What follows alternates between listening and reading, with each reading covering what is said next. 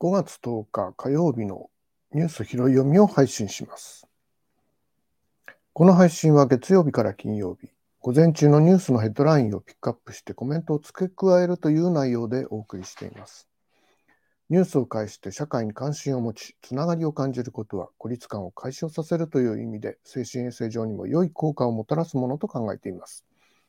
そうした意味も込めてニュースの動向を探っていこうと思っています。5月10日。まず、継続してウォッチングしています。新型コロナ感染症の先行指標、実効再生産数ですが、0.95、じわりと上がってきてしまってますね。5月8日時点全国値ですけれども、ちょっとゴールデンウィーク、春の大型連休の影響が少し出てきているとしたら心配ではないかと思います。新規の陽性者数前日比、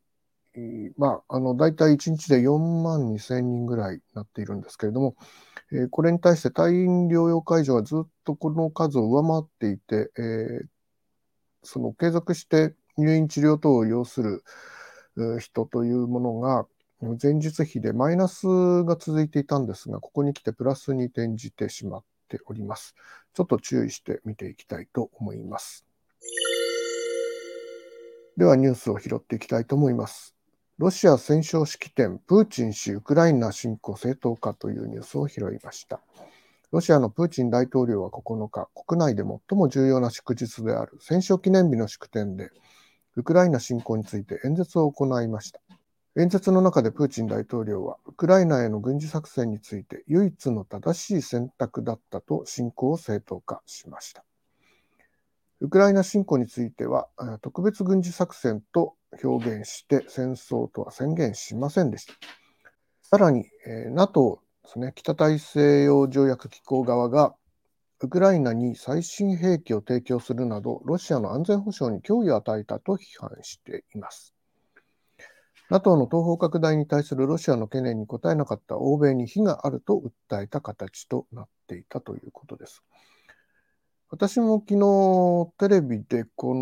の中継されている生映像を見ていたんですが、もっぱらあの病気説とかが出ていたので、えー、どれだけ、えー、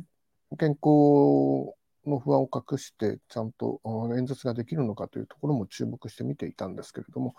その点に関してはやはり抜かりのない感じが出ていたかなと思います。次のニュースは岸田総理ロシア産石油の禁輸を表明というニュースですね。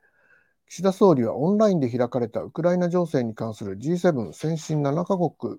首脳会議でロシア産石油の輸入を原則的に禁止すると表明しました。エネルギー資源の体操という言葉を使ってるんです、え、岸田総理はですね。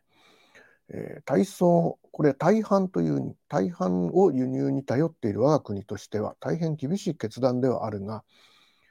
G7 の結束が何よりも重要であり、ロシア産石油を原則禁輸するという措置を取ることにした。また、石油輸入停止の時期に関しては実態を踏まえて検討すると述べて、その上で国民生活や事業活動への悪影響を最小化する方法で措置を取っていくと強調しました。次のニュースは参議院選挙今年ありますけれども立民と共産閣外協力棚上げというニュースですね昨日5月9日この夏の参議院選挙をめぐって立憲民主党の西村幹事長と共産党の小池書記書記局長が会談しました。両党は、えー、昨年2021年の政権交代が実現した場合に限定的な閣外からの協力をするとした合意を棚上げすると申し合わせました。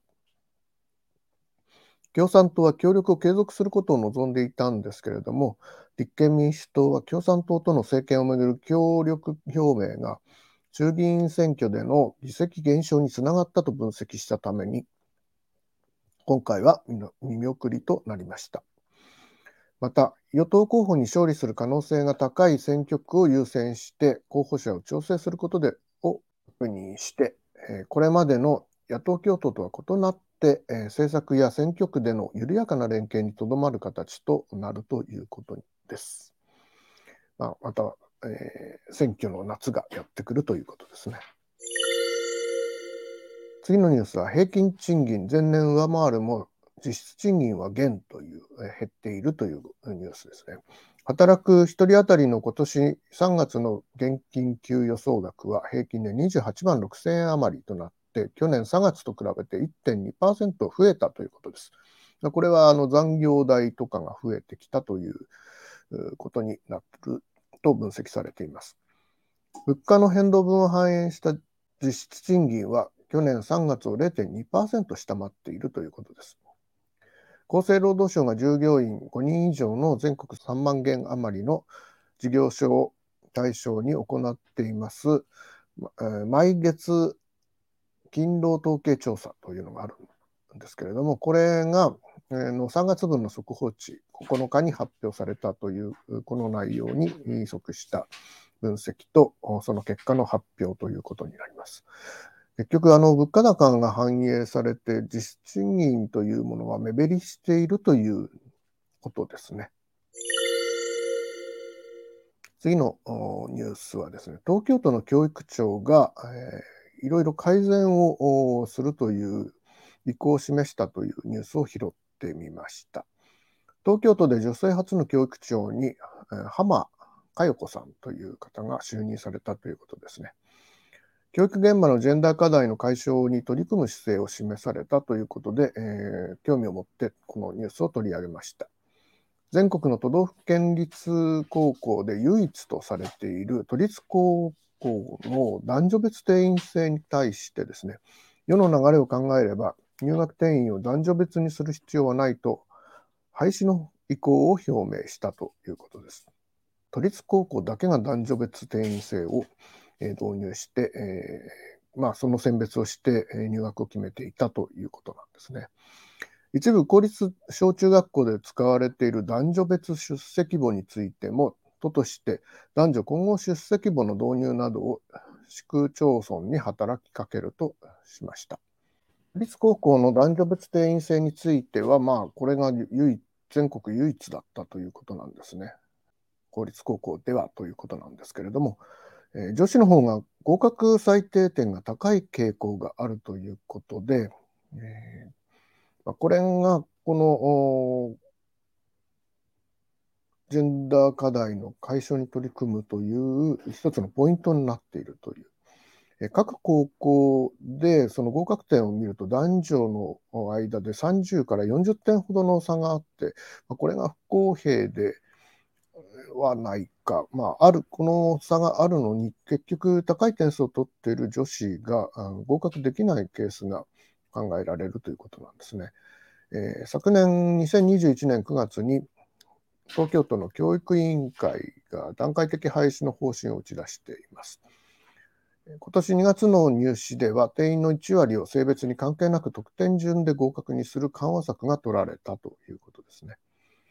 この、まあ、男女別定員というのはですね、もともと1950年度から共学制というものがスタートしていて、まあ、それまでは男女席同じ説ということで、えー、別々に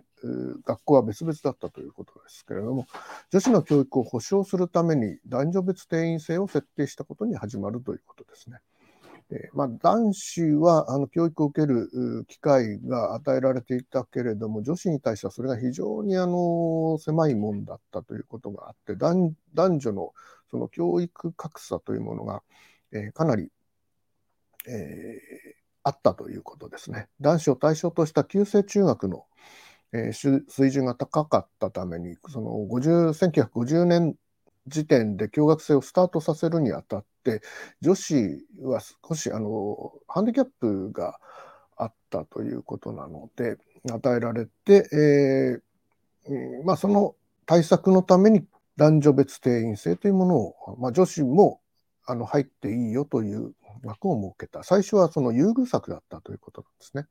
ところが、あの、現在では男女比を同数程度にするため、まあ、女子の方が、あの、勉強の機会を与えられると、非常にその才能を発揮をして、えー、優秀な成績を収めるもの、上位からはやはり、えー、女性、女子の方が数が多くなってしまった。まあ、これに対して男子の比率を上げるために、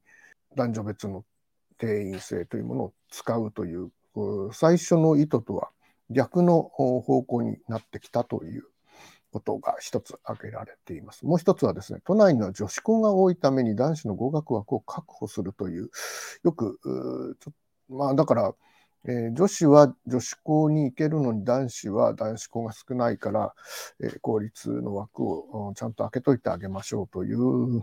策ということなんですけど、あまりあの合理性がない、うんまあ、こうした理由で継続していたということですね。えー、ということで、まあ、ここにメスを入れたということです。えー、全国的に見ると、すでに入試の時に性別を記入しない自治体というものが増えているということで、えー、まあ、こうした流れに沿ったもので、えー、首都東京がようやく動いたということになるかなと思います。まあ、この問題はジェンダーの問題のみならずですね、入試というその教育の受ける機会を与えるための条件付けみたいなところですね。入試という方法のあり方も考える必要があるのではないかという指摘があって、えー、なるほどと思わされた部分もありました。まあもう一つあと、名簿の問題ですね。男女別名簿というのが、ああ、なるほど。あの男子が先で女子が後。まあ、なんか男女別の授業の場合には、まあ、こうした名簿があった方がいいというような意見もあの見られたようなんですけれども、今はあのそうですね、エクセルでそうとして、まあ、それ、えー、並べ替えたり、あのあまあ、それをコピペして作り変えれば簡単に名簿なんかできるわけですから、全くうんなんか手間がかかるとか、大変だとか、分かりづらいとか、あのそういう 理由は全くあの意味をなさなくなってきているのかなと思います。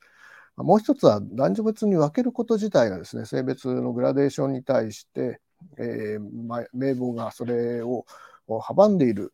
そういう一つの偏見を生む、えー、対象にもなりかねないということで、えー、こういうものをどんどんなくしていって、まあ、名前を並べるんであれば、全くそのそこに性別という要素を入れる必要はないのではないかという意見があって、まあ、そこに、えー、準じて、えー、改革をしていくという、まあ、教育長ですね、えー、の発言があったというニュースになっていて、まあ、ジェンダー的な問題としては非常に興味深いニュースだったかなと思いました。ということで、5月10日火曜日のニュース拾い読みはこの辺で切り上げたいと思います。では。